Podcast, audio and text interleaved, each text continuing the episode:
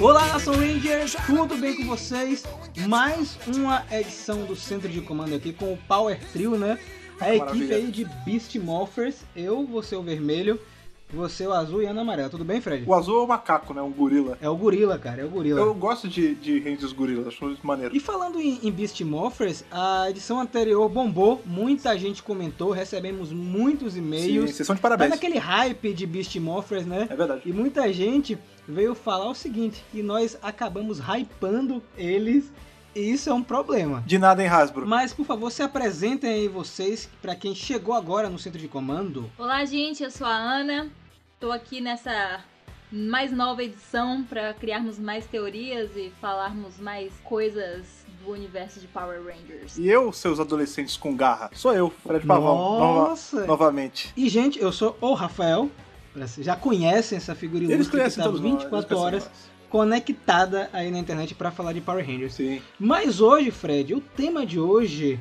Qual é o tema de hoje, Fred? Conta aí pro pessoal. Hoje é aquele tema, cara, que ele. Eu acredito que ele pode vir a dar uma peneirada aí na nossa audiência. Porque a gente vai falar sobre qual é a melhor fase de Power Ranger. Assim, na, na nossa Eita. opinião, qual a melhor fase de Power Ranger? Ou seja, muita gente vai concordar com a gente, muita gente vai discordar. E você sabe como é que é a internet quando alguém fala alguma coisa que ela não concorda, né? É muito, muito hate. A gente sabe muito bem disso, né? Já estamos aí com, com o Mega Power já há algum tempo. O Fred tá com o Dr. Who aí há alguns anos É. também. Então, é- essa comunidade de fãs sempre vão ter os haters, né? Que uma vez ou outra, inclusive, acaba divertindo a gente. Sim, sim. Sempre agradecemos o Ibope. E falando em agradecer, é, eu queria agradecer pelo apoio de vocês nessas três primeiras semanas, porque é um projeto novo. Eu sei que o Mega Power já tem uma galera que acompanha a gente, mas é sempre é, ir no escuro, né, Fred? Quando a gente começa com um novo projeto, a gente não sabe como é que vai ser o feedback, um desafio, né? É, pois é, a gente, a gente sabe andar, a gente sabe o caminho, né? Mas quando a gente tá numa, numa zona completamente nova, dá aquele medinho, né? Acho que ninguém tá, tá imune, né, a sentir esse, o medo de começar um projeto novo, né? Mas pra nossa felicidade aí, a resposta sendo cada vez melhor. Eu, particularmente, tenho ficado bem feliz toda semana. Mas aproveitando aí que a gente tá rasgando tanta seda pra vocês, vocês têm dado esse feedback legal pra gente, a gente vai pra aquela sessão também muito legal em que a gente se aproxima de vocês e lê os e-mails que vocês mandaram na última semana e da última semana pra essa. Então, Rafa, por favor, separe as cartinhas, puxe elas da piscina aí e vamos ler os e-mails de hoje. Simbora.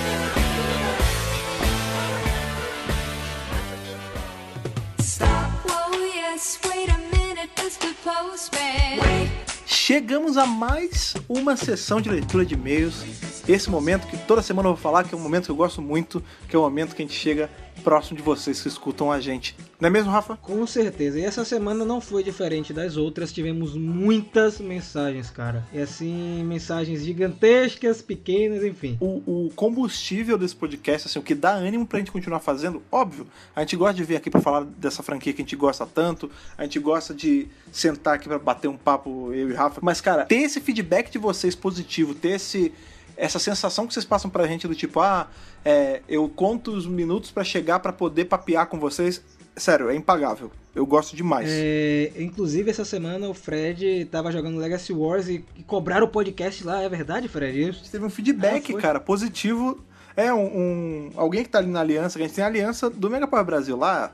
Tem, tem o Squad do Poder dentro do, do Legacy Wars. Inclusive, se você joga Legacy Wars ativamente, você pode tentar procurar a gente lá e entrar na nossa aliança. Mas o lance é: eu estava ali fazendo umas missõezinhas pra tentar desbloquear o Label.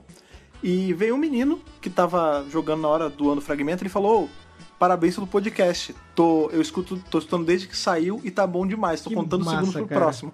Nossa. Cara, a gente, ó, isso faz a gente já ter recebido feedback em todas as mídias, ó. A gente já recebeu no canal do YouTube, no Facebook, no Instagram do no Dias do Twitter David e no, no Instagram, no Instagram do Jason Dead Frank, exatamente, e no Legacy Wars, cara. Eu tô, eu tô muito contente. E eu posso abrir o, o e-mail de hoje com mais outro achievement do Mega Power Brasil? Sim, cara, mais um pra nossa lista de achievements, por favor, manda Então, ver. quem mandou o primeiro e-mail é o Heitor Assali, né? Ele falou o seguinte: Olá, meus queridos morfenomenais. Tudo certo por aí? Espero que sim. Tudo certo. É, me chamo Heitor Assali e antes de mais nada queria parabenizar o podcast de vocês. Acompanho o podcast já faz um tempo e vou confessar que sempre quis ouvir um focado em Power Rangers.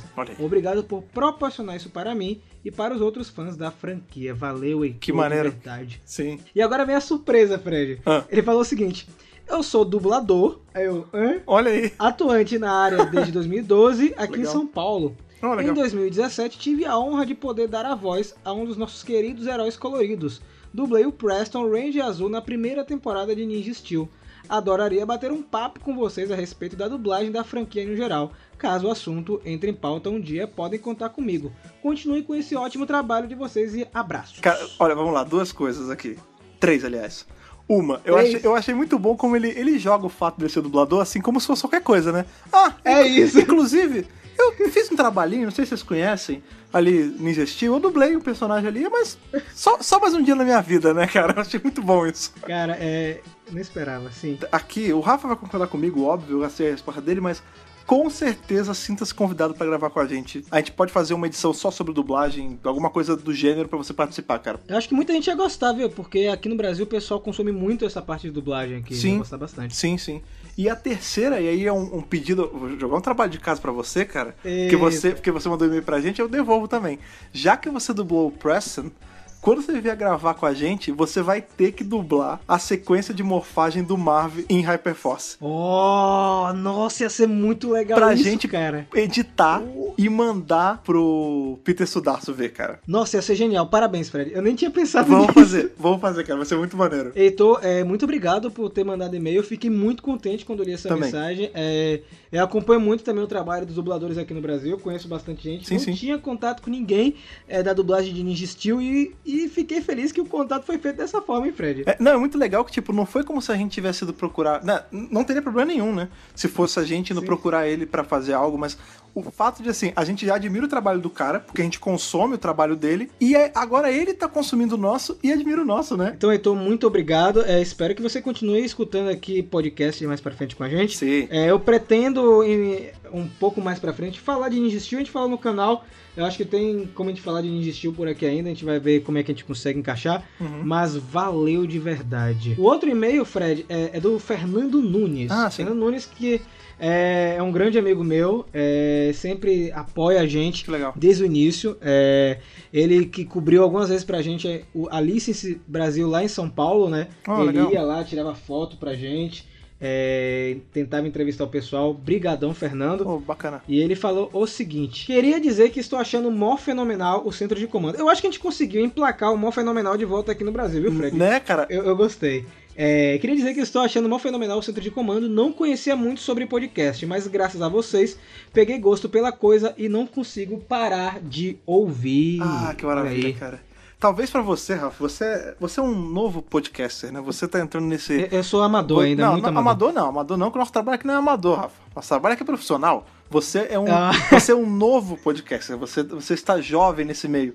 Mas eu vou te falar, Jovem. isso é uma, a maior coisa que um podcaster pode ouvir é quando alguém chega pra ele e fala assim: Eu não era envolvido com podcast, eu não escutava e comecei a escutar vocês e agora eu escuto um monte. Cara, isso é legal demais. De verdade, é, a gente tem recebido mensagens muito no Instagram e no Twitter, Fred. Hum. é, e tem chegado gente nova no Mega Power Brasil que não conhecia o Mega Power, chegando pelo podcast, cara. Ah, é a força do Spotify. Muito legal. E ele ainda continua. Eu tenho uma pergunta. Agora, além da série de TV, HQ, filmes que estão sendo prometidos pela Hasbro e os jogos, qual outro tipo de mídia que vocês acham que a franquia conseguiria se adaptar bem? Talvez uma animação no estilo de Voltron? Hum. A gente já comentou que a animação seria uma boa, né, Fred? Sim, é, a animação, até pelo caso do Voltron mesmo, né, seria maneiro, é um, é um bom case, assim, de, de coisa que daria pra fazer, mas também uma animação 3D zona, né, daria pra, seria bacana. Sim, Tem aquele, tem aquele projeto que nunca foi pra frente, lembra que tinha, só que eu não lembro se era, sim. sim. era em animação ou era em 3D? Era da Disney? Não, era em 3D, era em 3D. É, era uma animação 3D, né? Sim. Animação 3D. Não, mas digo, não era desenho, né? Ele termina com a frase. Olha a frase que ele termina, Fred. Hum. Rafael, por favor, agilize os podcasts de Hyperforce. O Fendon agradeceria muito. Vixe. E- Ele botou Rafael, mas ele muito bem poderia ter botado Fred, né? Ou pra, pra enfatizar tem- mais. é o Fre- Fred, é o Fred que é Frederico, o por favor.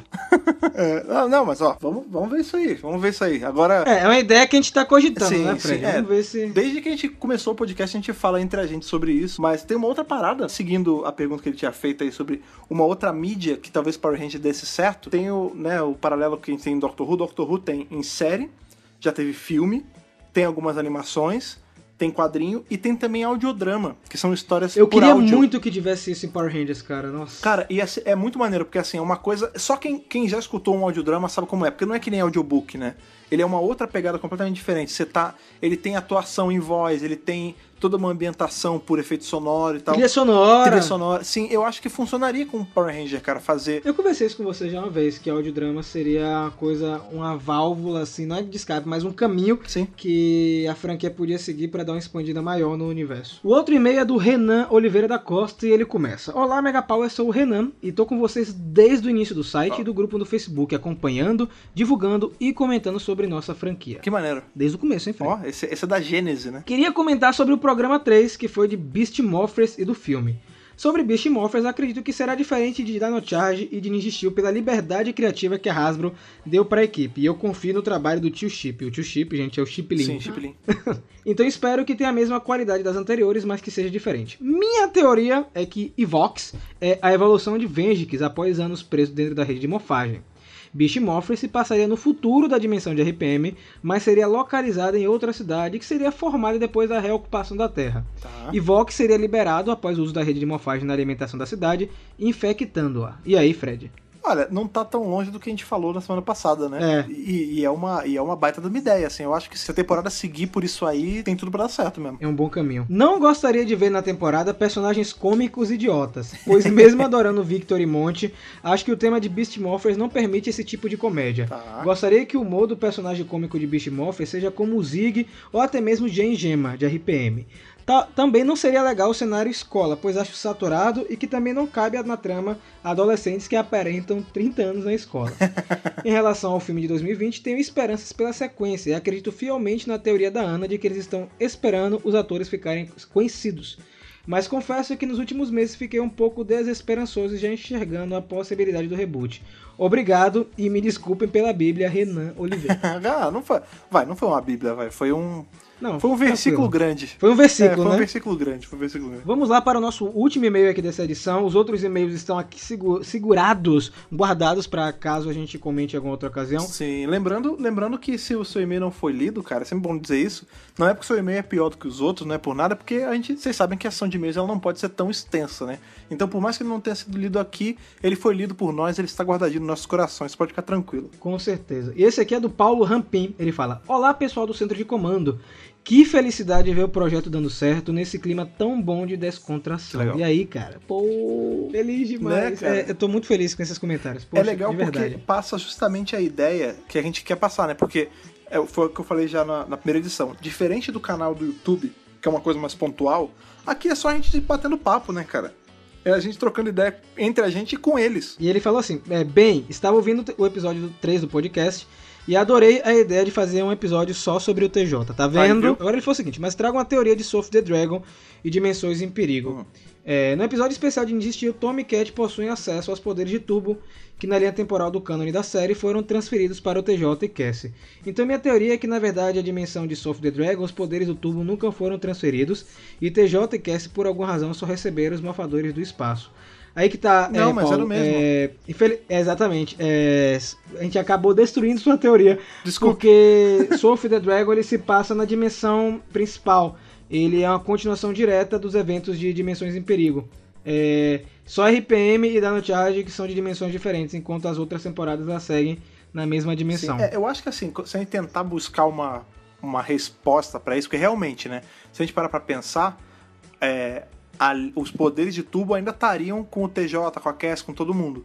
É, eles teriam os dois, né? Assim como o Tommy tem o verde, o branco, o preto, eles teriam ainda, no caso do TJ, ele teria o vermelho e o azul. O que eu acho que acontece é assim, esses poderes que são compartilhados, em algum momento, por conta dessa maluquice que está tendo de pessoas recuperando poderes antigos, eles podem ser acessados pelos dois, mas eles ficam meia Entendi. bomba, entendeu? Tipo, é, vamos supor, se ao mesmo tempo o Tommy e o TJ tiverem morfado no, no turbo vermelho, os poderes ficam reduzidos. Pô, é uma boa teoria, mas eu acho que a Cat, é, que a Cat ma- matou a Cassie, tá ligado?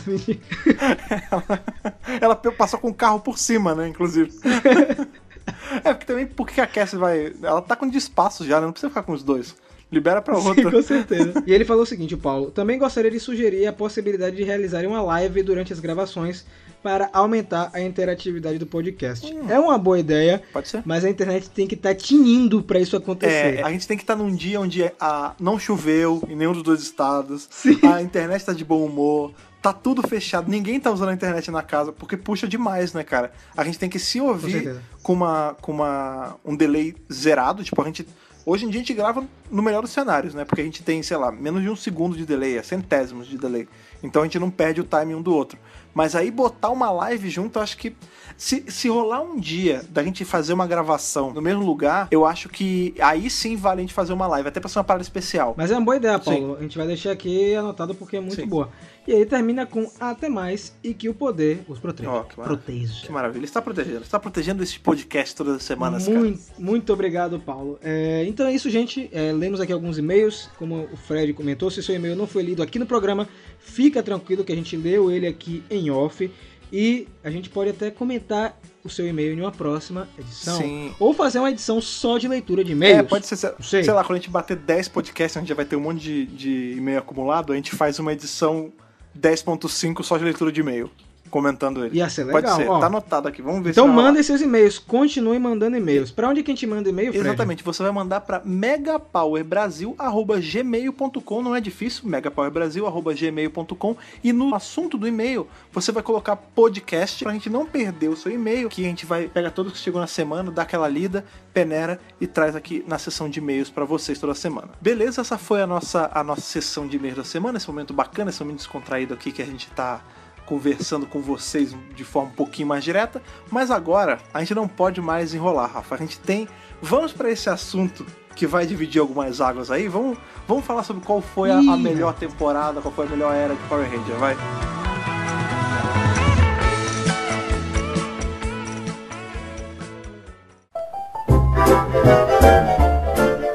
Saban, Disney, Neo Saban e agora Hasbro, né? Estamos aí em- entrando em uma nova era de Power Rangers, mas tem muita coisa aí para ser comentada nesses últimos 25 anos, quase 26, né? 26 anos agora em 2019. E hoje na edição do Centro de Comando nós iremos comentar qual a melhor era de Power Rangers, é, pontos baixos, pontos altos, é, temporadas boas, ruins. É, que é um tema que é recorrente lá no Mega Power.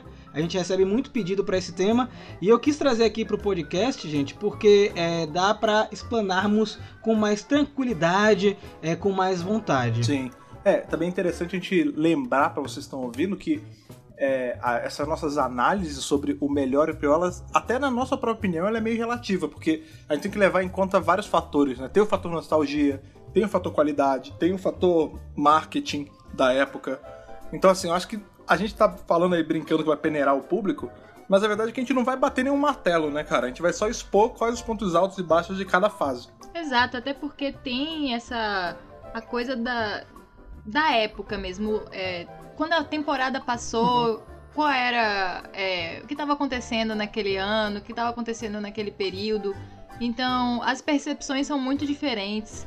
É, a percepção de quem assiste na época e reassiste depois é, são opiniões muito distintas, né? Pelo menos pra mim, é, várias temporadas que eu reassisti mudou muito minha perspectiva. Algumas pra melhor, outras pra pior. Então, assim, algumas temporadas que eu tinha como, nossa, essa temporada é muito boa, eu fui reassistir e falei, hum, não é tão boa assim. Na minha percepção de criança eu achava o máximo, mas agora não é tão boa assim. E já outras temporadas que eu não dava a mínima são hoje minhas temporadas favoritas. É, tem sempre o fator, os óculos da nostalgia, né, cara? Quando a gente tira, a gente vê a verdade Sim. que tava por trás, né, cara? Aí complica. Tem muita coisa também que envelhece mal, né, cara? A gente tem esse problema em reviver coisas da infância, porque em 90 e pouco, quando a gente via algumas coisas, aquilo era realmente o melhor que dava pra ser feito naquela época. Só que a gente já tá quase 30 anos depois, né? Então, assim, fica datado algumas coisas. É que tem coisas que ficam datadas e, e são boas, mesmo datadas. E tem outras que você olha e você não consegue não torcer o nariz, né, cara? Agora falando em coisa datada, vamos então para a primeira era é, de Power Rangers, que é a era Saban, né? A primeira, que vai de 93 até 2001. é, que é a era onde foi criada a, a, marca, né? Onde nós conhecemos a primeira formação, que é a formação de Mary Morphin, onde a mitologia é, começou a ser criada. E eu queria abrir esse espaço para perguntar para vocês dois, depois eu dou minha opinião, é, como foi é, a aventura de vocês nessa primeira era, conhecendo, se gostaram, não gostaram, enfim. Tentando puxar diretamente do túnel do tempo, né? Ah, O que eu lembro de. Porque assim, eu. É, é gozado, eu não, eu não tenho memórias exatas da estreia de Power Ranger. Mas eu lembro de muito pequeno, assim, assistir e ser uma coisa que era de conhecimento da família que eu gostava demais. Tanto que, assim, primos que, que vinham, que mal me conheciam e vinham aniversário, o presente certo era coisa de Power Ranger.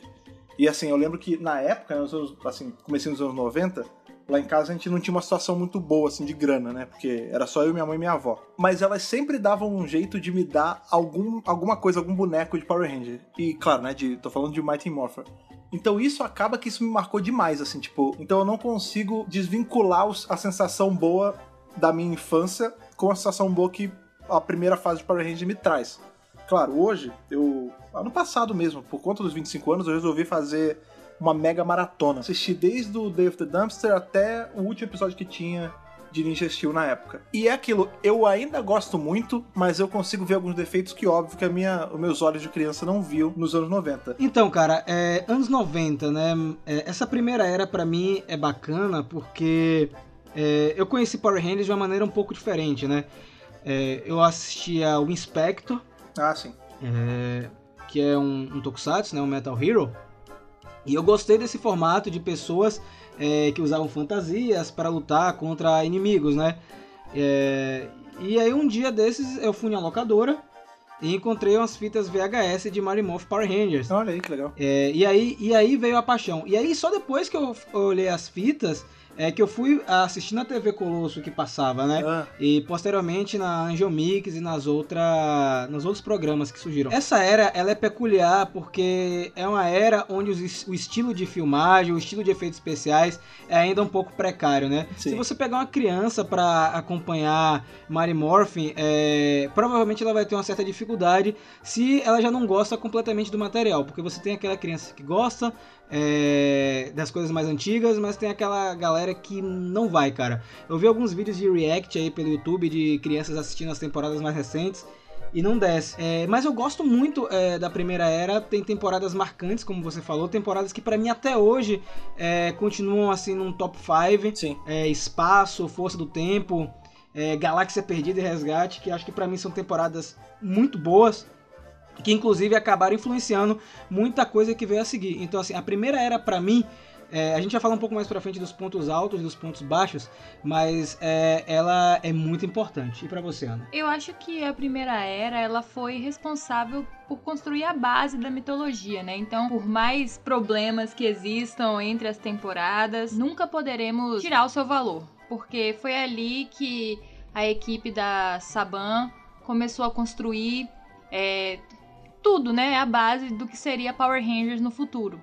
E todo o material é, atual bebe muito dessa fonte. sim. Os quadrinhos mesmos estão mergulhados, né? Na fonte ali da primeira era. é, mexendo com Mary Morphin e expandindo isso. Então, é, Mary Morphin, pra mim, é, sempre terá um espaço especial no meu coração, porque foi a série que eu tive o primeiro contato, é, existe o peso da nostalgia, mas reassistindo, eu assim, eu só tenho coragem de reassistir de novo a primeira temporada. Eu não assistiria a segunda e a terceira nunca mais, porque foi um sofrimento pra mim. Engraçado, eu achei a primeira a mais difícil quando eu peguei pra reassistir. Porque, é assim, uma coisa que, inclusive no DWRcast eu falo bastante, né? Porque a gente revisa as temporadas dos anos 60, a gente tá revisando toda a série clássica. E uma frase que é Sim. recorrente lá que eu falo assim: quando você assiste um episódio de uma coisa antiga, impreterivelmente você precisa se comportar como uma pessoa daquela época. Tipo, você não pode assistir um troço de 60 e pouco ou de 90 e pouco, como é o caso de Power Ranger, e esperar uma qualidade e uma produção de uma coisa de hoje. Então, assim, você tem que tentar Concordo. imaginar que você tá vendo aquilo numa TV de tubo, com você com os olhos de criança, porque assim, por exemplo, tem muita coisa hoje que a gente olha e vê, pô, olha, dá pra ver o zíper, dá pra ver a corda. Mas numa televisão 14 polegadas de tubo, que Não só tinha dava. uma na casa, você não, não dava pra ver, entendeu? Então você tem que imaginar que aquilo não foi feito porque a, a, a produção tava cagada. Não, é porque, pro padrão da época, aquilo era passável, porque não dava pra ver. Entendeu? Então você tem que abrir algumas concessões assim na, na sua cabeça quando você vai assistir. Mas uma. E, e isso inclui tudo, né? Tem até ritmo, por exemplo. Isso, exatamente. Eu ia falar também, inclusive, que inclui tudo como qualquer outra produção, Sim, né? sim. Não só o Power Ranger, enfim. Qualquer coisa que você for assistir ou ler, você tem que considerar a época que aquilo foi lançado. Porque aquilo ali era o máximo da tecnologia, do 3D, Sim. do, enfim, efeitos especiais. E todo mundo da época achava o máximo, cara. Então, você não pode chegar e desmerecer uma, uma produção dessa época por causa disso. Você pode desmerecer outras coisas, tipo roteiro, a atuação. Ah, não, não tá tão legal. Ah. Já tinham atores bons nessa época. Mas assim, é, tem certas coisas que você tem que ir preparado. Assim, eu vou assistir uma produção dos anos 90. Então, é imagem granulada e etc, né? É, eu acho que assim, esse lance dos atores melhores e tudo mais é, é engraçado, porque Power Ranger ele meio que funciona como quase que uma escola, né? Ela é o primeiro trabalho de muito ator e muita atriz, né? Tipo, muita gente começa ali e se desponta. Gente- É malhação. É, é tipo, é uma malhação legal, né? É uma malhação boa. Porque, por exemplo, a gente tem, Muito a tem o exemplo aí da Rose McIver, que ela começou com Power Ranger fazendo ali, tudo bem, ela era uma das principais, mas não foi, tipo, no momento em que a série tava mais inflamada e tal. E hoje, eu sempre gosto de falar, ela fez uma série muito boa, a Zombie, e ela tá fazendo filme pro Netflix hoje. Então, assim, ela tem toda uma carreira em cima. O Sky, de SPD, ele também tá em, pô, ele tá em Jornada nas Estrelas, entendeu? Então, acaba que eles são atores mais simples, né, entre aspas, assim falando, mas mas é porque é porque é uma escola mesmo, eles estão começando por ali, né? Agora, uma coisa, Sim, sim. uma coisa que, que me pega muito, assim, que por mais que eu me coloque, né, todo o mindset de uma pessoa dos anos 90 e tal, é o ritmo da, da primeira temporada, cara. A primeira, em especial, era assim, pelo fato de ser monstro da semana, é, e assim, era monstro da semana, mas com dedicação, assim, tanto que de um episódio pro outro, tinha uns que não tinha nem ligação, assim, você, não- você podia ver em qualquer ordem que não fazia diferença. E eu acho que isso é muito um reflexo da TV da época, porque Sim, exatamente. é, então, hoje em dia a gente tem esse lance de ver, tipo, ah, eu vou maratonar a série, eu quero ver na ordem. Maluco, quando a gente tinha 7, 8 anos, não existia ordem, cara. No episódio tinha o Lo- o Lord Zed, no outro não tinha. Aí num era, era a Trini, no outro já não era, tipo.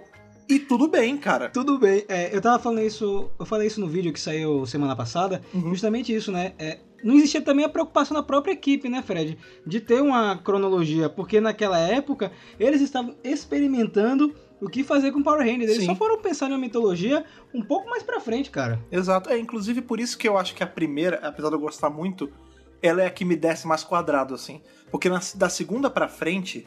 Assim, na real, quando troca o primeiro time pra frente, parece que a série ela tá mais assim, tipo, pô, beleza, já é um big deal. Tipo, a gente já tem que se incomodar um pouco mais com a continuidade das coisas. As pessoas já vão notar se um episódio desmentiu o outro.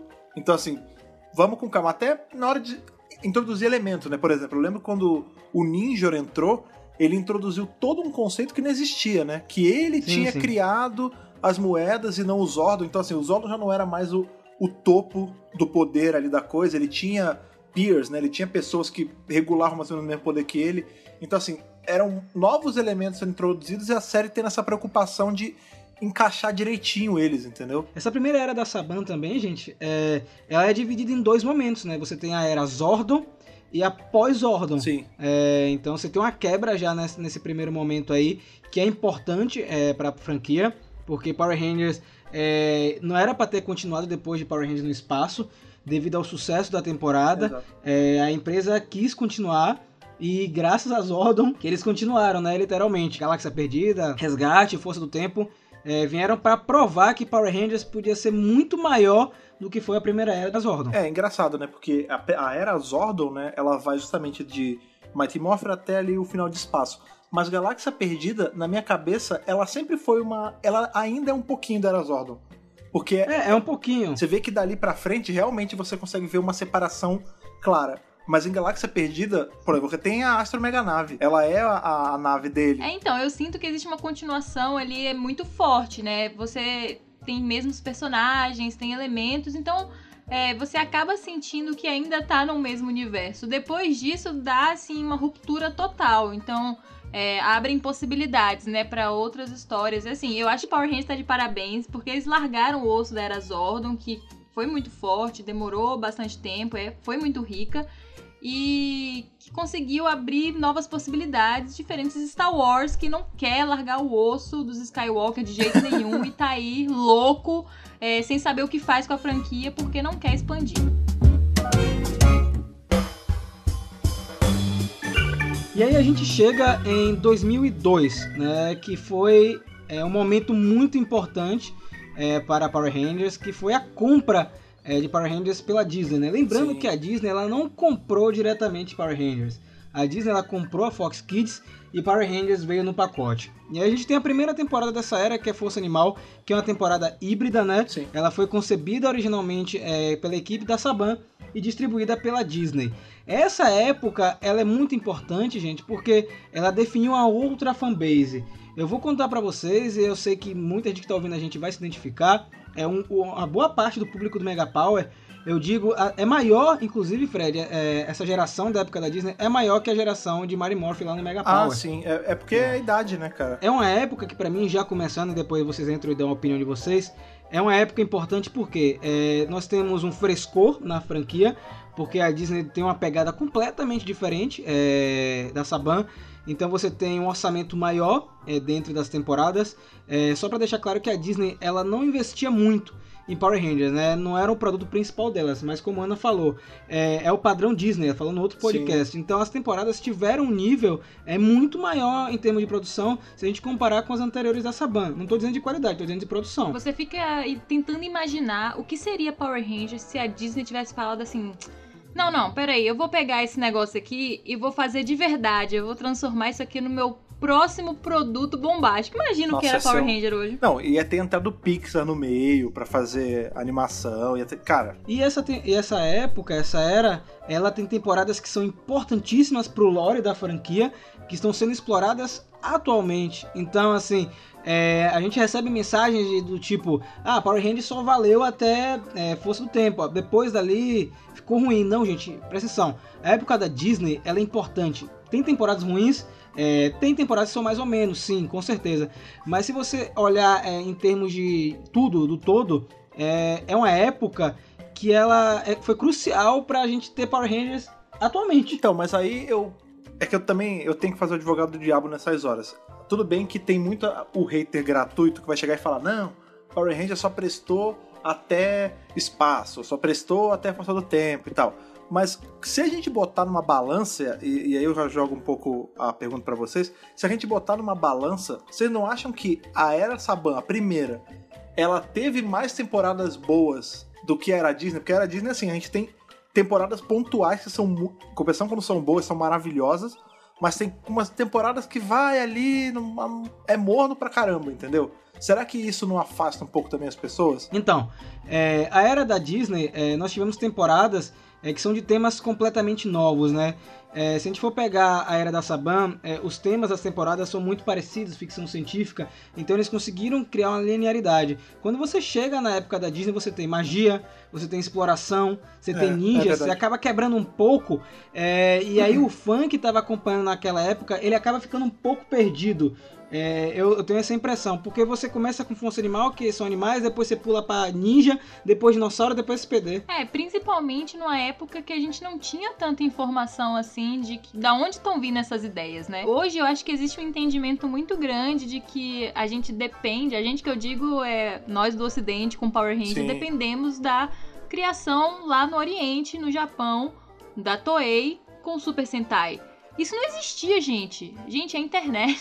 Vocês não Vocês sabem são como é o mais mundo pra novos? internet. Vocês não sabem como era a internet. A internet até existia, mas as informações não estavam lá. A internet existia a duras penas, né? Não era como hoje. É, exatamente, era difícil.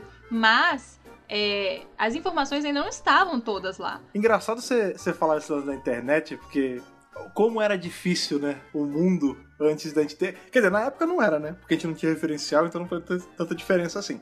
Mas são duas coisas que é, é engraçado. Uma é engraçada falar, outra é importante falar, que assim, não existia esse conceito de fandom que a gente tem hoje, do tipo, ah, um grupo dedicado de fãs. Não, o que a gente tinha mais próximo de fandom nos anos 90 eram os amigos da rua que a gente saía, ficava sentado na calçada, conversando sobre o episódio que a gente viu naquele dia.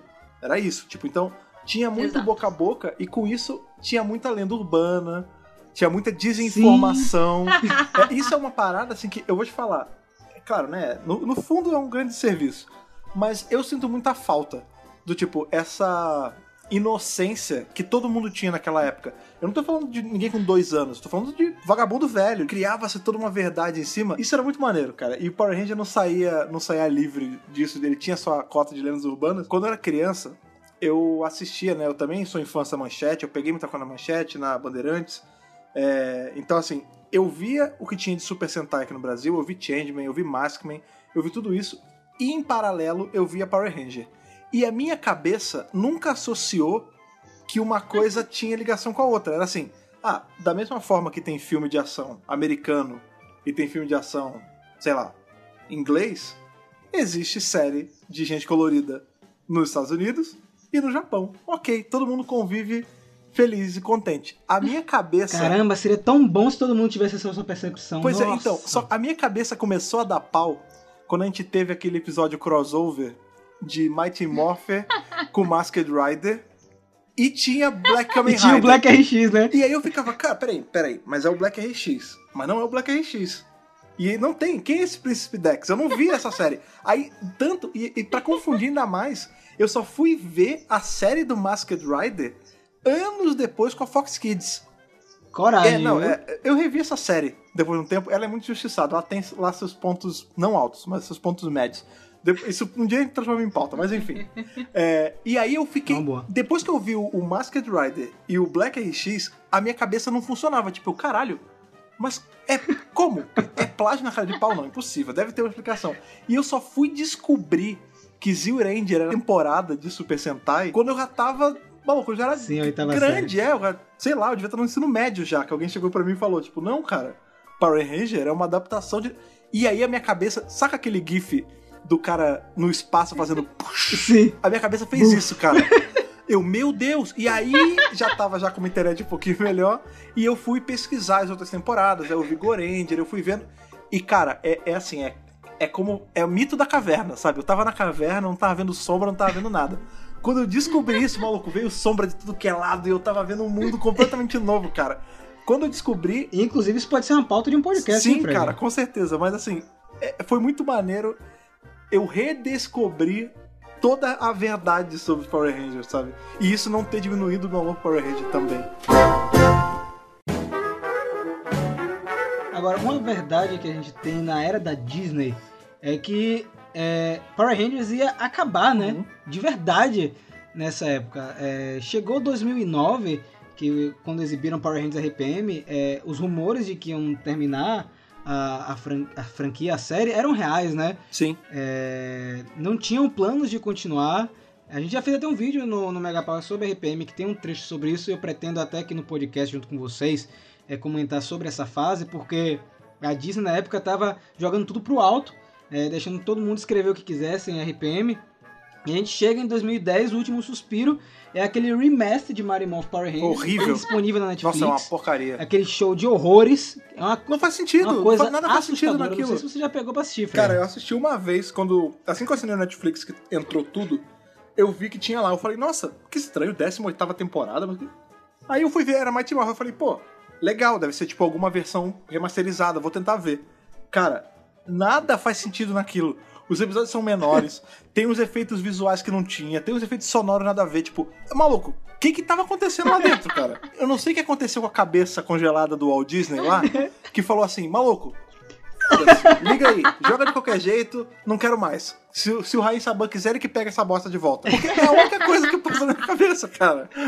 E foi o que aconteceu, né? É, quando o Rain Saban comprou em 2011, ele falou que a Disney não tinha eh, explorado o potencial da marca. Em outras palavras, ele falou: a Disney tava bêbada, fazendo loucura, eh, e a gente teve que comprar de volta. A gente não tava nem querendo, mas assim, a gente teve que tomar medidas drásticas para problemas drásticos. Porque a verdade seja dita, a Disney, a Disney chegou é, em 2009 para 2010 e abandonou a, a marca. Não estava ligando mais. Tanto que Power Rangers RPM nós temos aí dois roteiristas trabalhando na, na temporada, nós temos corte de episódios. Então, mas é engraçado é, o efeito RPM, porque assim, por ser a última temporada deles, eu sinto que teve um, tipo, whatever, sabe? Eles estavam tocando de qualquer jeito.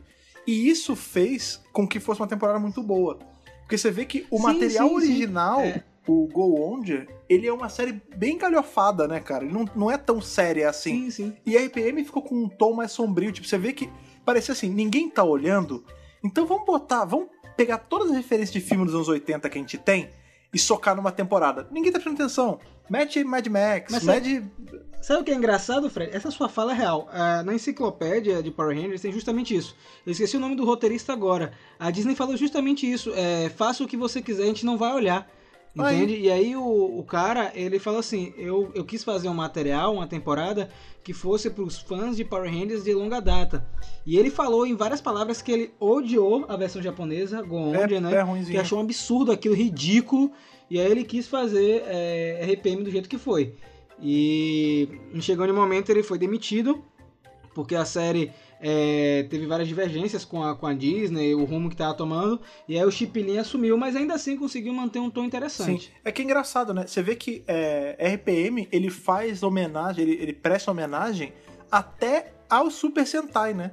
Você vê que tem aquele. O Sim, furgão sim. deles chama Go Onger. Tipo, eles não têm medo de dar essa brincada com. Ô, a gente sabe. A gente sabe que você já tem internet em casa. Eu sei que vocês já sabem que essa temporada é baseada numa coisa japonesa. Então não tem problema, pode gostar dos dois. Olha aqui, tem uma referência aqui pra você também. E as brincadeiras com a própria franquia, né? Com a lycra, com as explosões. É bacana isso.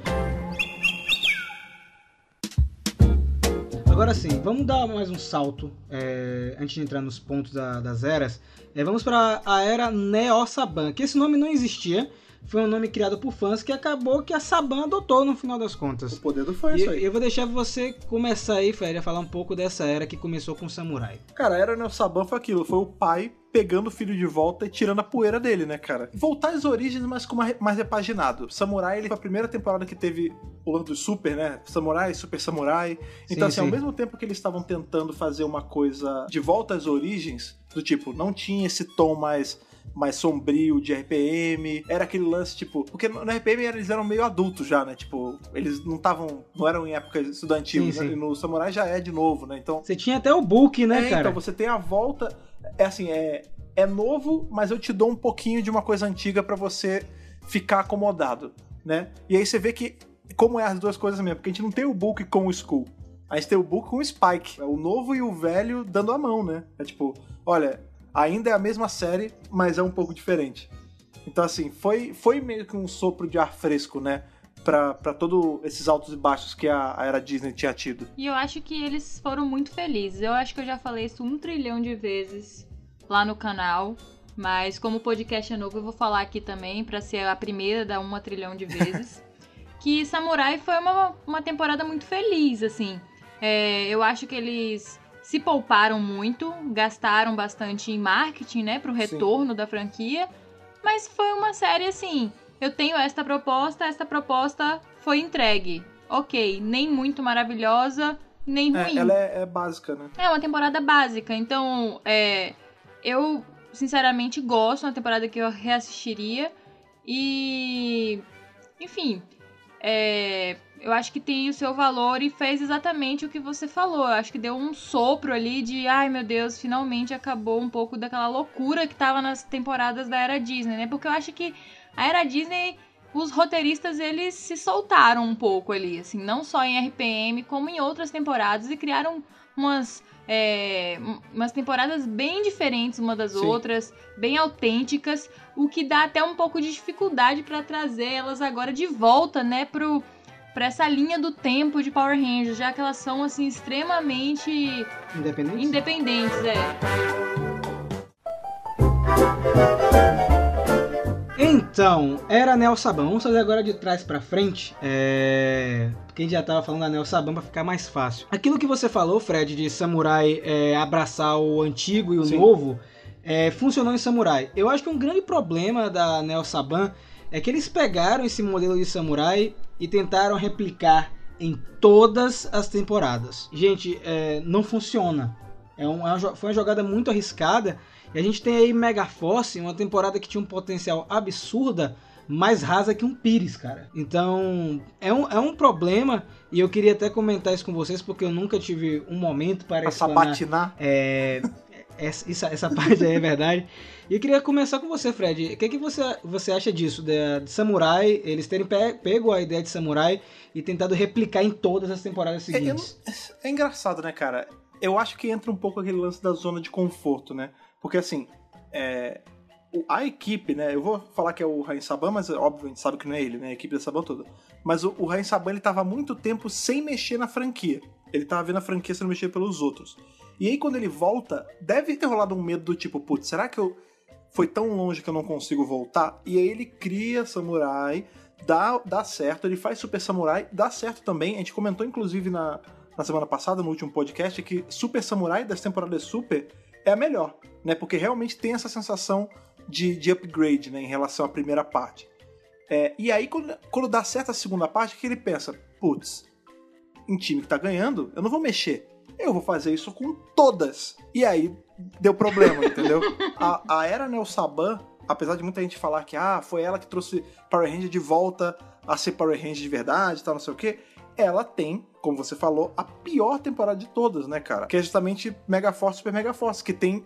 É assim, é. A única expressão que eu consigo tirar dessas duas temporadas é tipo oportunidades desperdiçadas. Nas duas. Eu, eu gosto assim de Dino Charge. Eu acho que Dino Charge é a melhor de todas aí, disparada. Assim, as outras estão abaixo. Eu acho que Mega Force é, é unânime, né, cara? É, eu tava a gente conversa sempre que nós temos um carinho com a temporada porque foi por conta de Mega Force que a gente fez o Mega Power Brasil. A gente gosta muito do elenco.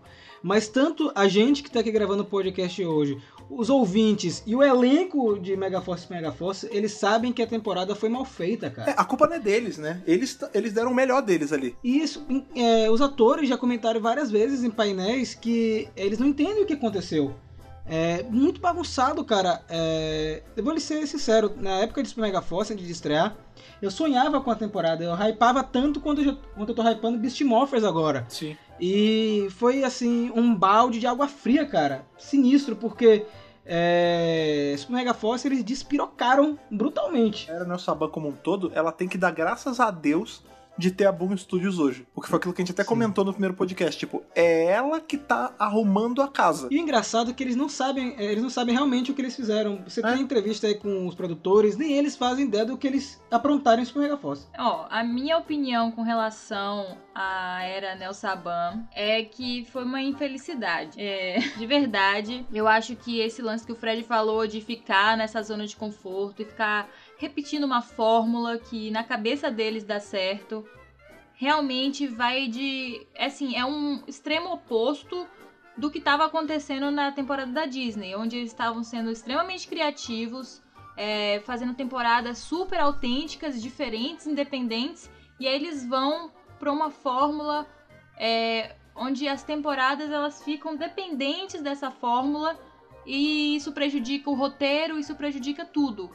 Então, é, eu espero que a Hasbro ela entre aí como uma mediadora desses dois extremos e Sim. consiga seguir com a franquia sem fazer é, nenhuma das duas coisas. Mas agora eu vou, eu vou defender, a gente só tá descendo o pau na, na Neo Saban. É, eu vou defender. Eu vou defender aí. É, eu acho Dino Charge e Dino Supercharge duas temporadas muito legais. É, tem um elenco muito consistente. É, foi uma temporada que ela vem logo em seguida, depois de Super Mega Force. Então você sente o baque, né? Eles trouxeram Sim. o Chip Lin de volta, que era o roteirista de espaço e outras temporadas famosas. Tirou toda a galera de Super Mega Force, teve uma demissão lá. E eles deram a repaginada é, na franquia. É, Dino Charge é bonita visualmente, os atores são Sim. bem escolhidos. É, é uma aventura que você se empolga. O final peca um pouco, é, tem um deslize, mas eu acho que é o melhor material que a era Neo Saban é, entregou. Tanto que a gente tem o Rek, que é um personagem de Dino Supercharge, Exato. agora nos quadrinhos. É, porque Dino Charge é popular. Ela é uma temporada que fez sucesso. A linha que tá vindo aqui da Hasbro agora, que é a linha da Play School, que é uma linha pra criança, tem Dino Charge, porque Dino Charge fez sucesso. E sabe o mais legal de Dino Charge? Ele envelhece bem. Sim, sim. Elas ficam melhor quando você tem o Steel, porque a gente tem a aparição do Sled, cara. Então, assim, você vê que, tipo, é, são eles flertando com esse lance de realidades alternativas, do cara que salta de uma realidade pra outra. É porque que acontece? É quando é nesse período aí de Dino Charge pra Ninja Steel, a gente tem a entrada da- do Jason Bischoff, né? Trabalhando pesado é, na Saban e a Melissa Flores tendo mais dedo. Então, eles já estavam nesse período. Acredito que se a Hasbro não tivesse comprado, eles iam dar arrumada na linha do tempo. Eles já estavam fazendo isso já em Super Ninja Steel. Então, você sente que entre Dino Charge e Super Ninja Steel, nesse intervalo aí, você tem uma melhorada é, nessa era, né? Tem os altos e baixos, claro, que nessas duas temporadas, como qualquer outra temporada tem. Mas você sente, Fred, que tem um. Eles estão arrumando a casa. Não sei se você percebeu isso. Até porque a gente tem que lembrar uma coisinha que quase está passando se a gente falar aqui. Hyperforce. Hyperforce é da era Neo Saban. Exatamente. falar Ela não é uma série de TV, mas ela só existe, você acabou de falar, Jason Bischoff e, e a Melissa Flores. Eles eram. Tinha episódios inteiros de, de Hyperforce que eles estavam ali no estúdio com a galera. Com a Malika Lin, com todo mundo. Então, assim, ela só é uma tempo, Ela só existe por conta da Aeronel Saban. Concordo. E eu, eu digo mais: é, o Dimensões em Perigo de Super Ninja Steel só saiu por conta deles. Sim, com certeza, com certeza. E é justamente o que eu tava falando, cara, e, e que segue o que você tava comentando agora há pouco. Hyperforce, ela é uma temporada de arrumar a casa também. Ela pega muito furo, não adianta, a gente não pode fechar os olhos e falar que não ficou nenhuma ponta solta na era Saban original ou na era Disney. Não, ficou, sempre fica. Hyperforce veio justamente pra pegar essas pontas soltas e dar um nozinho nelas. E é Era Neo Saban. É uma das minhas temporadas favoritas, cara. E vou dizer uma coisa: é, a gente esquece, você falou de Hyperforce, mas a gente esquece também que a Era Sim. Saban é a responsável por ter dado o universo dos quadrinhos pra gente. É, Exato, não é só, a gente exato. fala sempre de, de televisão, mas a gente esquece, né? Que na Era Nel Saban nós tivemos Hyperforce, nós tivemos quadrinhos, nós tivemos o filme de 2017. É, então, pra mim, apesar de a gente ter umas temporadas ruins, é, no nosso ponto de vista, é uma era que ela é importantíssima porque foi a era que expandiu de fato o universo de Power Rangers. É, dá pra gente dizer que a Era Neo Saban é a era do universo expandido, né, cara? Sim. É, eu acho que isso é o maior ponto positivo, inclusive, dessa temporada, é, dessa era, na verdade. Sinceramente, ela abriu as portas aí pra que a Hasbro continue nessa expansão e vá explorando o potencial que Power Ranger tem cada vez mais, trazendo filmes, trazendo Power Rangers pro cinema, é, melhorando a qualidade das séries, continuando com os quadrinhos. Então, assim, é, é bem legal que eles, a possibilidade do que eles têm nas mãos, mas a gente não pode esquecer que foi começado, né, iniciado ali na, na era Nel Saban. Inclusive, a atitude ali, quando migrou pra era Hasbro, ficou muito aquele medo de tipo, putz, será que essa galera boa vai embora, né? Será que a Melissa Flores vai embora? Será que o Jason Bishop vai embora? E a, a Hasbro, ela manteve a galera toda, né? Ela não mandou o pessoal embora. Eu fiquei desesperado, sabia? Eu fiquei também, cara. É, mas, graças a Zordo, mais uma vez, eles continuaram. Eu fico muito feliz que a Hasbro é, teve esse tato né, de saber que na, na última era da Saban, nessa Neo Saban, nós tivemos é, funcionários competentes, né? Não é qualquer empresa que acaba contratando é, uma pá de gente é, para dar continuidade ao trabalho. E eles fizeram isso. Agora vamos voltar um pouco mais pro passado. Vamos lá pra era Disney. É, já que você tá falando, Fred, seus pontos altos e os pontos baixos dessa época aí. Então, uma coisa que eu acho engraçado na era Disney, porque assim, a gente é marcado por temporadas que tinha assim, tem dois tipos de, de temporadas na era Disney. Uma que eles só pegam o Super Sentai de tipo de plots seguirem quase na mesma linha iguaizinhos. E ao mesmo tempo você tem a mão oposta exata, que é tipo temporadas completamente malucas que não tem um cacete a ver com a versão original. Isso é bom. Isso é maravilhoso. Você tem RPM, que é uma temporada que não tem absolutamente nada a ver com Go Ranger. Você tem SPD, que é uma temporada que a primeira camada, assim, já fazendo analogia de, de comida do, do episódio, Muito bem. a casca da cebola é a mesma, Sim, sim. mas as camadas de dentro não tem nada a ver. Por exemplo, a gente tem a primeira equipe evil da história, que não é evil por lavagem cerebral ou porque é feita pelo mestre do mal. Não, a gente tem a- pela primeira vez na história uma temporada, uma temporada com coragem de mostrar os heróis corruptíveis. E uma Ranger vermelha mulher. Exatamente. E ela e ao mesmo tempo que ela me dá uma líder mulher vermelha, ele faz o quê? Olha, todos esses cinco, eles são heróis, eles foram selecionados como os melhores e eles estão passíveis de ir pro lado do mal. Também tem outra temporada que também é completamente diferente, Fred, que é Dino Trovão, cara. A gente tem a volta do Tommy, né? Então, ó, Força Mística aparece com Mage Ranger, é, Operação Traveloz parece com Bolkanger. Você tava certo, você não tava errado. O Dino Trovão tá nas que são diferentes, né? A gente tem a volta do Tommy, ele vem como um Ranger completamente novo, mas por ser um personagem da primeira era da Saban lá atrás, que eles tiveram bola de pegar e trazer, entendeu? E você tem o Adam depois em Operação Traveloz também, né? Que inclusive é o, é o único episódio que vale a pena de Operação Traveloz. Pra Exatamente, Isso. Gente, vocês estão criando um exatamente. problema. A gente tem aí, é, não sei quantos anos já de Mega Power Brasil, a gente nunca falou de Operação Traveloz em nenhum lugar, cara. Dá pra ter aí uma noção do porquê, né? A gente tem o melhor vermelho da franquia, né, Fred? Não, Nossa, cara, é ele e um saco de farinha ter o mesmo tanto de carisma, não cara. gente, a Operação Traveloz me perdeu quando eu descobri que o Ranger vermelho era um robô. Aí, ali foi o momento da minha desistência, sabe aquele momento que a alma sai pela boca e você faz assim, não dá pra mim? Foi ali. Eu tava aguentando firmemente, eu falei, não, Isso que ela nem terminou a eu temporada. não terminei a Eu, temporada. Ela só- eu larguei também. Ela eu não soube terminei. disso porque eu contei. A gente tava no meio da temporada, no começo, no meio, não, tava no Eu começo e eu, falei contei. pra ele assim, tem alguma coisa errada com esse menino, ele não, não é sério isso. Não, não tem como. Não pode ser de não propósito, pode né? ser de verdade isso aí. Aí ele falou assim, não, é porque ele é um robô. Eu falei, não. Mas a gente vai. Eu vou botar ela Cara, pra mas terminar. Peraí, mas peraí, mas peraí, isso não justifica não, bicho. Sabe por quê? A, a Vesper é um robô em Hyperforce e ela tem alma. E esse moleque não tem. Não, a gente vai terminar a Não- Operação Traveloz. Ela tem que terminar, ela nunca É, termina. não, a gente, tá, a gente tá maratonando na ordem. Então quando chegar a hora, eu vou ter que assistir, entendeu? Eu maratonei tudo. Eu assisti Operação Traveloz, mas eu assisti com o celular na mão todos os episódios. Eu não conseguia, Tá cara. vendo? Eu tô autorizada a Não, não tá não. Não tá É, não, cara. porque você vai gravar vídeo, não. Vai ter que gravar vídeo, não tem nada disso. Dava tipo 5 minutos de episódio, maluco. Eu já tava já, meu Deus do céu. Eu já pegava, já ia pro Twitter já. Agora, o Once a Ranger é um dos melhores episódios de Power Ranger, cara. É muito bom. Assim, o Monster Range É é, bom é mesmo. fenomenal. É porque tem, a gente tem o Adam, né, cara? Ele é muito bom mesmo. Esse episódio, na época que eu assisti, Fred, é em inglês mesmo, cara. Porque é eu queria muito assistir esse episódio. É...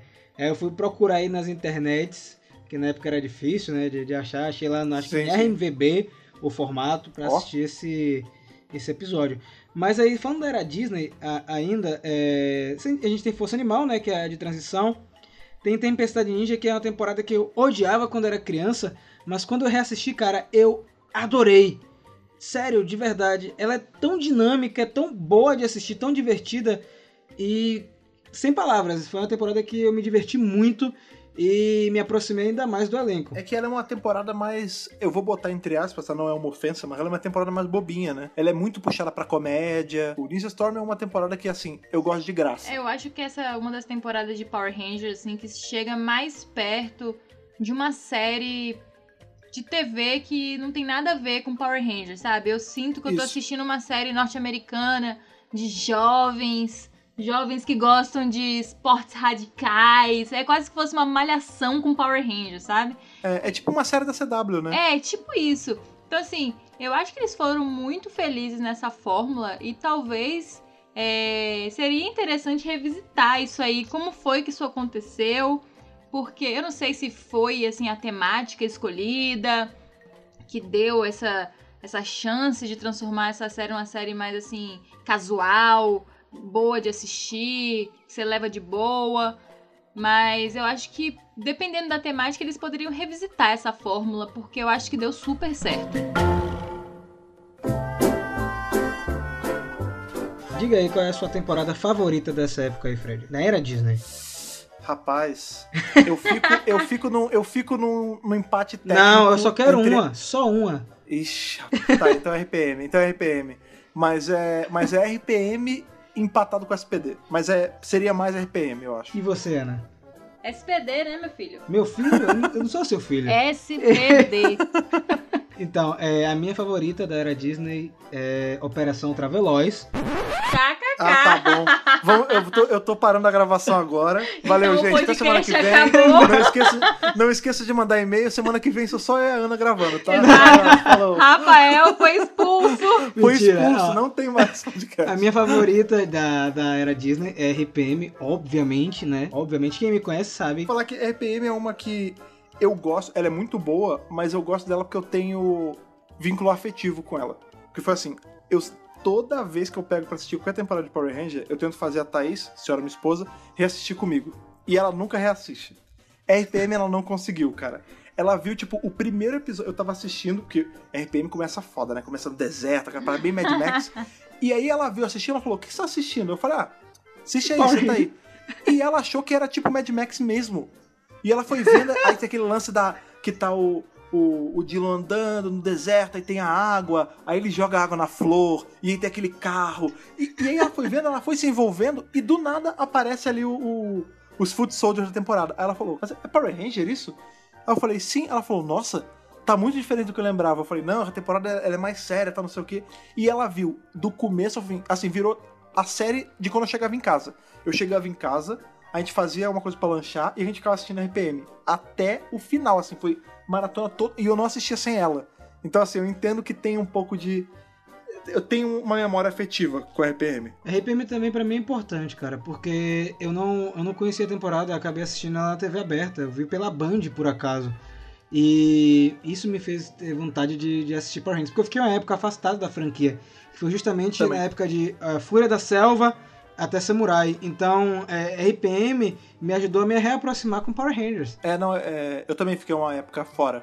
RPM eu não assisti quando saiu. É engraçado, você falou do Fúria da Selva. É, ela é uma temporada que eu demorei, eu custei a ver ela, cara. Não sei se era por causa do, do visual dos uniformes, eu não, não sei. Ela foi ficando. Mas é uma temporada Quando legal, viu? É uma temporada legal. Pois, não, é muito legal. Eu peguei, quando eu tava reassistindo agora, que eu parei pra ver ela com calma, que eu vi o quão legal ela era, porque sabe quando passa desapercebido, assim? Eu fiquei um tempo afastado, aí eu não vi quando ela saiu, aí quando eu voltei a assistir, eu fui pegando as temporadas e eu esqueci dessa. Tipo, eu nem me liguei que tinha. Aí depois que eu falei, caramba, eu não vi a temporada. E aí que eu fui ver e, e vi que ela era legal. Mas ela foi super esquecível pra mim. Agora que você falou de, de Fúria da Selva, é, vamos fazer um paralelo aí com Beast Morphers, porque ela também é parecida com Beast Morphers.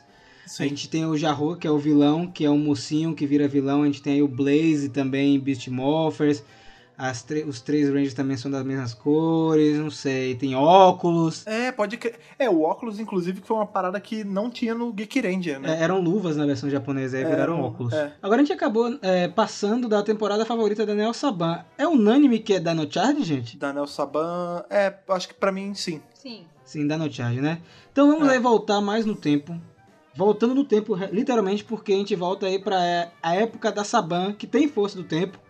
Sim, E- que temporada boa. É temporada muito boa. E eu, eu vou começar agora com os pontos altos e baixos, tá? Por favor. É, os pontos altos dessa era, eu acho que é a construção da mitologia. Foi aí Sim. que a gente teve o despertar é, para se criar um lore, para se criar um universo dentro da franquia. Se não acontecesse nessa, nesse período, eu acho que dificilmente iria acontecer mais pra frente, porque Super Sentai, para quem acompanha as séries japonesas, eles não se preocupam em criar um universo conciso. Power Rangers se preocupou em fazer isso lá nos anos 90. É, lá o Super Sentai, eles não se preocupam com nada e depois eles criam um Taizen, joga todo mundo, todos os personagens num único E filme assiste com aí. uma- um plot bizarro e faz assim, engole aí esse troço. É porque, na verdade, é, a Toei nunca se preocupou em criar um universo compartilhado, né? Agora que eles estão fazendo isso, né? Só que tem um problema. É, tá tão bagunçado que não faz sentido mais você fazer. Entende? Então, mas tem Space Squad, É, né? o Space Squad tá legal, mas se você parar pra analisar com calma, eu amo Space Squad, faço os vídeos lá no Mega Hero, sou apaixonado, acho que é a melhor coisa Sim, que também. teve de Tokusatsu nos últimos anos. Mas se você analisar com muita calma, Fred, você vai ver que também tem vários erros ali no meio. É, e acho que essa época da Saban, a primeira, ela é importante por, por isso, porque eles tiveram a audácia de fazer um material contínuo, cara. A Era Sabana também tem uma coisa assim que, por mais que, vamos supor que a Era Hasbro seja a Era, ela supere a Sabana, ela seja maravilhosa. Por melhor que você de seja- novo criando expectativa, eu já lhe não, falei. Eu, tô, eu, eu tô falando. eu tô falando assim, eu tô falando se, né? Eu não estou afirmando nada ainda. Eu tô só trabalhando no campo das ideias. Mas vamos supor que ela seja maravilhosa. ela nunca vai ter, ela nunca vai poder falar que ela foi quem apostou no incerto. Porque assim, lá atrás, tipo, por exemplo, a gente fala hoje, ah, a Saban foi legal, a Disney foi legal, tá não sei o quê, mas elas já tinham tido uma- um desbravador lá, lá atrás. O Rain Saban, Rain quando, resolveu adap- quando resolveu adaptar isso, ele não tinha nada, ele- ele não tinha como fazer benchmark, entendeu? Ele não tinha como ver assim, tipo, ah, fulano já adaptou e deu certo. Não, ele foi assim, ele tirou do nada, tirou da cartola a ideia. Pode bater no peito e falar, isso tudo só existe porque eu tive coragem de ir lá e tentar. É, eu acho que também esse é o grande mérito da Saban, né? É, da era Saban, que é a audácia, né? A vontade de, de criar um produto. É, para mim, é, Power Rangers é um, da- é um dos grandes materiais aí que você tem é, de franquia de todos os tempos, né? É a porta Sim, sim. é, de entrada para outras mídias no universo nerd. Não, e ela é a porta de entrada pra, de muita gente no universo das séries, cara. Sim, e, e eu também. Outra coisa, mudando de esfera, é, Power Rangers ela criou também, é, também a primeira sensação de fandom, de fandom, né? De você ter uma Sim. comunidade de fãs é, que cur- curtem a mesma coisa. E, e é isso que tá fazendo a gente estar aqui no centro de comando hoje. Então, Exato. mim, essa primeira era da Saban, é, por mais que ela tenha os deslizes, é, histórias mirabolantes, como você falou. Uma primeira temporada onde um episódio você podia assistir o 1 e o 17 logo em seguida, não tinha problema. mesma, é. É, mas é, um- é uma era que ela é importante, cara, porque ela setou muita coisa. É, Tokusatsu hoje lá no Japão é influenciado por Power Rangers também. Muita gente hoje só assiste Super Sentai e Kamen Rider ou Ultraman por causa de Power Rangers. Então é, é uma série muito importante para quem acompanha heróis coloridos e heróis com roupas de látex. Tem uma outra, tem um outro trunfo que só Era Saban tem, cara. Que ninguém tá lembrando de falar aqui, ó. Na Era Saban a gente não teve só Power Rangers. A gente teve Masked Rider e os, os Cavaleiros de Tirnanog. e Velho tudo na era- na era e Saban. Big Bad e Beetle Borges. Exatamente, cara. Você tem essas joias que nenhuma outra era tem, cara. Vê, Que bom falar. que não tem nenhum. Não. Ó, você quer ver? Você quer ver você repensar isso? E aí eu vou jogar pra todo mundo que tá ouvindo a gente, que vieram falar comigo no Twitter essa semana, tipo, ai, eu odeio o Fred porque agora eu tô hypado com a série que eu não tava hypado. Pois é, vou botar uma coisa na cabeça de vocês. A maioria de vocês são jovens, vocês não lembram disso. Mas lá nos anos 90, quando saiu o VR Troopers, qual era o grande lance? Não, cara, porque é o futuro, é realidade virtual, e eles estão no computador e tudo mais, não sei o quê. Hoje em dia, meus amigos, a gente tem realidade virtual de verdade. A gente tem óculos Rift que tem VR. Imagina, imagina comigo, pensem, Ana e Rafa pensem comigo aqui. Imagina que maneiro ia ser se a Hasbro pegasse agora e criasse tipo um VR Troopers novo, mas que usasse de base tudo isso que a gente tem hoje de realidade aumentada, realidade Imagine. virtual. Tipo, fizesse uma parada mais séria. Assim, Fazer um porque- crossover com Beast Movers também, né? Oh, mas isso ia ser muito maneiro, cara. É verdade. A gente, fa- a gente fala zoando porque VR Troopers é zoado. é- é- eu falo assim que é uma pérola e tal. É bem ruim. Mas é aquele ruim que é, é guilty pleasure. A gente, é ruim, mas eu gosto de ver. É, mas hoje em dia, se fosse trabalhado com o mesmo cuidado que Power Ranger tá sendo, daria uma série fantástica, cara. Não, isso E eu daria concordo pra você plenamente. Pois é, e seguindo essa linha que a Rabs tá fazendo de pegar coisas antigas pra adaptar, imagina eles pegarem todos os Metal Hero, todos o to- essa galera que nem essa banda tá mexendo mais e adaptar pra séries novas dela. A gente já tem o Skyfire aí, viu, cara, em Super Steel, viu? Aí, tá vendo? Eu não tô tão louco de pensar isso. Mas enfim, Ó, vamos... Só pra ilustrar mais o seu, sua linha de raciocínio louca. é, louca com razão. Em Go Busters, na versão japonesa de Beast Morphers, nós temos o Gavan aparecendo. Exato. Será que a gente vai ter o Gavan adaptado em Beast Morphers? Não sei. Vamos ver o que vai acontecer, né, cara? Porque assim, é, com a Hasbro, eu acho que as possibilidades são infinitas agora. É, Sim, Eu, eu não consigo imaginar o que vem pela frente, de verdade. É a primeira vez assim que eu não consigo enxergar nada, mas eu tô animado porque pode aparecer. Temporada favorita aí da Era Saban. Então, mas aí, vamos lá, eu vou ter que fazer dobrado. Eu não consigo desassociar Turbo de espaço.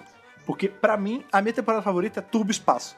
Porque elas são uma coisa só, cara. Então você fica com tu, tu, tu passo, tu espaço, né? Esse é Tupasso, Turbo, exatamente. Tupasso. E a sua temporada favorita dessa era, Ana? Diga aí pra, pra gente, da Era Saban. Com calma. É. Espaço. Por que espaço? Eu acho que Espaço foi uma temporada assim que me fisgou a atenção. Pela, justamente pela história, eu gosto muito da vilã, eu acho que aquele plot com o espectro negro é muito interessante. É, ele traz assim um algo mais pra temporada que não é aquela coisinha ali na Terra com um vilãozinho atacando, não tem assim um vilão é, maligno por trás e que é muito forte, e muitas pessoas no espaço inteiro conhecem. E fora que espaço tem esse lance de sair, né, da Terra e enfim, ter essa possibilidade que eu acho que até poderia ter sido um pouco mais explorada, mas eu entendo por questões de orçamento, eu acho que eles até fizeram muito na época. Mas, enfim, eu acho que espaço também abre precedentes para outras coisas, entendeu? Em Power Rangers, nos quadrinhos e em séries futuras, por exemplo, se eles realmente adaptarem Kill Ranger, a- dá pra aproveitar muita coisa do que foi construído em espaço e expandir. Eu vejo muito assim, Power Rangers até Turbo é ficção científica, pura e simples, né? Com o espaço, ela vira space opera, cara. A gente tem, a gente tem cenas em espaço do tipo, a, o Andros vai pro, pro bar, que é, aquele, é um planeta que parece um velho oeste, e aí tem a galera lá que tá bebendo, tipo, tem uma Star Wars cantina na parada, sabe? É muito legal isso. Tipo, o lance do. é, Esse dilema do tipo, ah, é a. Ela é irmã do cara, mas ela é vilã, mas ela não lembra, e aí a quest toda não vira salvar o universo, vira salvar ela, né, cara? Agora, a, mi- a minha temporada é complicado. É, eu amo muito Força do Tempo. É, Sim. Gosto Bom. muito de Força do Tempo, amo Resgate. É, mas eu acho que a temporada que eu mais gostei é, dessa era, que era uma temporada que eu não gostava quando eu era criança, é Galáxia Perdida. É, porque Galáxia Perdida, ela, ela pega tudo de espaço e amplia. Ela é mais audaciosa. Você de fato tem Galáxia Perdida, é, os Rangers explorando outros planetas, outros lugares. Você tem aquela sensação de que nós estamos perdidos no espaço e qualquer coisa pode acontecer. E realmente acontece, né? E sem contar que é uma temporada que ela é dividida em dois momentos, né? Você tem a parte do arco com o Sc- o Scorpius e tem a saga de Traquina. Então é como se Sim. tivesse duas temporadas em uma só. Eu digo duas, não, três. Você tem Scorpius. Traquina e a Galáxia Perdida, que é com o Capitão Mutini. Então é. é uma temporada que ela tem três momentos e ela é bem sombria em alguns momentos. Sim, É. em Galáxia Perdida a gente tem morte, né? Pela primeira É, vez. Tem morte. é, você tem um episódio que você tem um, tipo um predador meio alien que eles precisam ir em uma nave para fazer uma missão de resgate. Aquele episódio é muito, muito legal. É, e sem contar que eles tiveram um orçamento maior. É, fizeram a Terra Venture, né? Que é uma, uma estação Prometeia. espacial giga- gigantesca, é, que é Prometeia, né? Prometeia. e, cara, é, eu adoro Galáxia Perdida. é, se eu pudesse rever qualquer hora, eu iria rever. Mas não desmereço nenhuma das outras que eu falei, porque todas essas, Espaço, Galáxia Perdida, Resgate Força do Tempo, elas são, para mim, pilares é, dentro da franquia. É, eu acho a Era Saban é engraçado quando a gente pega os pontos altos e baixos, assim, de verdade, eu não consigo ver ponto baixo na Era Saban. Eu vejo pontos mais altos e pontos menos altos. Mas, por exemplo, toda temporada eu consigo tirar alguma coisa muito boa. Por exemplo, Resgate, ele tem o lance de ter um, um Ranger completamente novo. Eu acho isso muito Sim, maneiro. É o Titânio. E Resgate, cara, é fã de Resgate, é uma temporada super macabra, velho. É, Sim. Eu tava É o reass- diabo. É, eu tava reassistindo quando, quando a gente assistiu fez aquele vídeo do Diabólico. É, tinham passagens ali sinistras. Por exemplo, o, o Rei Titânio, ele só tá vivo porque o, o pai dele fez um pacto Vendeu com o. Diabólico. É. É, então, assim, eram, eram temas que é, eu não sei se iam conseguir ser abordados hoje em dia. Era o tipo de. É o tipo de temporada que você tinha que ver quando a avó não tava na casa, né? Porque se, se eu tava assistindo com a minha avó na cozinha, bicho, é, ia dar algum problema lá em casa. Que ela ia ver, ah, o diabólico isso, diabólico aquilo. Ah, vendeu a alma pra isso, vendeu. Pô, dava ruim, era tipo o Mr. Satan, cara. Não, essa foi a temporada que literalmente demonizou Power Rangers. Porque eu tenho certeza que esse boato surgiu que Power Ranger é do demônio, que era do diabo. Foi com essa temporada, porque assim, é explícito, eles são literalmente demônios. Então se fala em demônio a temporada inteira. É, Tem pacto com demônio no começo da temporada. Então assim, gente, eu até entendo as vozinhas, as tias e as mamães que ficaram um pouco preocupadas com suas crianças assistindo, mas eu acho que as próprias crianças tiveram maturidade ou a inocência pra relevar. Tem a Vipra. gente. Cara, eu gosto da Viper. Adoro a Viper. Só que a, Vipra, ela não tem. A atriz, cara, ela não tem expressão alguma, vocês repararam? Pô, mas eu gosto da. É porque todos os outros demônios são fantasias e a cara não mexe. Ela tava tentando mimicar a mesma coisa, É, com sempre não. a mesma cara. não, mas é verdade, cara, porque parece que ela não tá afim de fazer. Tipo assim, ou, vai lá, tem que trabalhar. Ah, cacete, tá bom. Ah, Power Ranger, ah, ah, mexe Não, a eu- espada, acabou. Eu sempre achei ela uma vilã meio blasé, assim, tipo É? assim. Não, eu não achava isso da atriz, eu achava que a personagem dela era tipo assim, pô, eu não tô Nada, afim vou de ser um defender demônio. Viper. Não, Pô, não, não. eu tava Ela lá no tinha inferno um- de boa. Um carrinho, tá ligado? Um carrinho É. de bate-bate. Antes da gente partir para nossa nossa finalização, para nosso real final aqui do podcast essa semana, eu, eu vou jogar uma coisa que veio na minha cabeça agora, só para poder. Eu gosto de fazer esse exercício de criatividade toda semana com vocês dois aqui. A gente tá falando aí que a, a Hasbro ela teve essa coragem de poder, por exemplo, a gente tá vendo aí que ela pegou Go Buster e vai adaptar pra, pra Beast Morphers, que ninguém tava esperando, né? Porque é uma temporada mais antiga, que já tinha passado a data. Eu vou jogar aqui uma pergunta para vocês dois. Se vocês trabalhassem na, na Hasbro e chegasse pra vocês e falasse assim: escolha qualquer temporada de Super Sentai que não foi adaptada pra transformar na próxima temporada depois de Beast Morphers, qual vocês pegariam? Eu já estou pronta e, tipo, eu dei um empurrão em Rafa aqui pra ele sair da frente do microfone, porque eu tenho uma resposta na ponta da língua que é Tokyuja. Eu acho que Oh. seria perfeito. Justifique Eu sua sei. resposta. Eu sei que não tem a cultura de trem nos Estados Unidos. Eles podiam transformar em metrô, sei lá.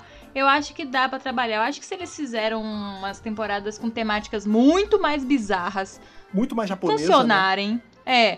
Eu acho que eles conseguem fazer. Acho que eles fizeram samurais ocidentais funcionarem e ninguém falar absolutamente nada sobre isso. Bem, eu acho que trens é algo assim que dá pra trabalhar super. Pra mim, o que me ganhou nessa temporada Imagination. foi- nem foi isso. nem foi isso, porque isso foi muito roubado de oso. Mas assim, é.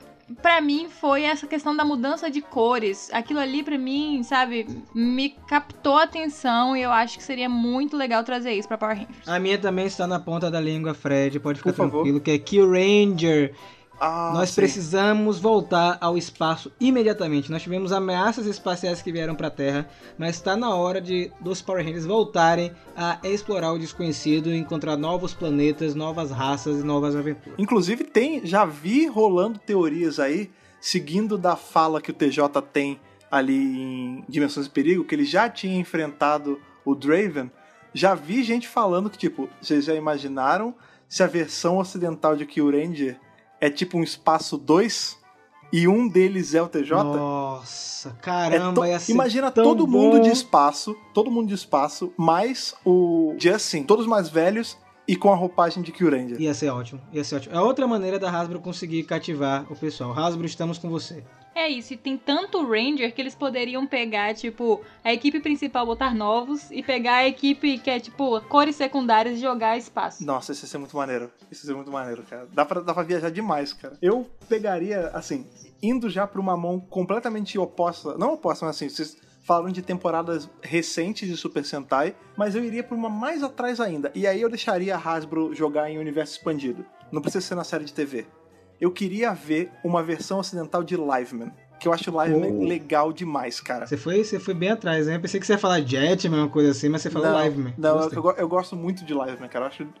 Dos, assim, dos Sentais é um dos meus favoritos e eu acho o design das roupas legais, eu acho a história maneira. E, tipo, vendo o que eles fizeram com Power Ranger Supersonic, eu queria ver uma mensal de uma equipe completamente nova feita em cima de Liveman, cara. O universo expandido tá aí para provar que a gente pode trabalhar essas equipes é, de forma concisa e com boas histórias, né? Principalmente.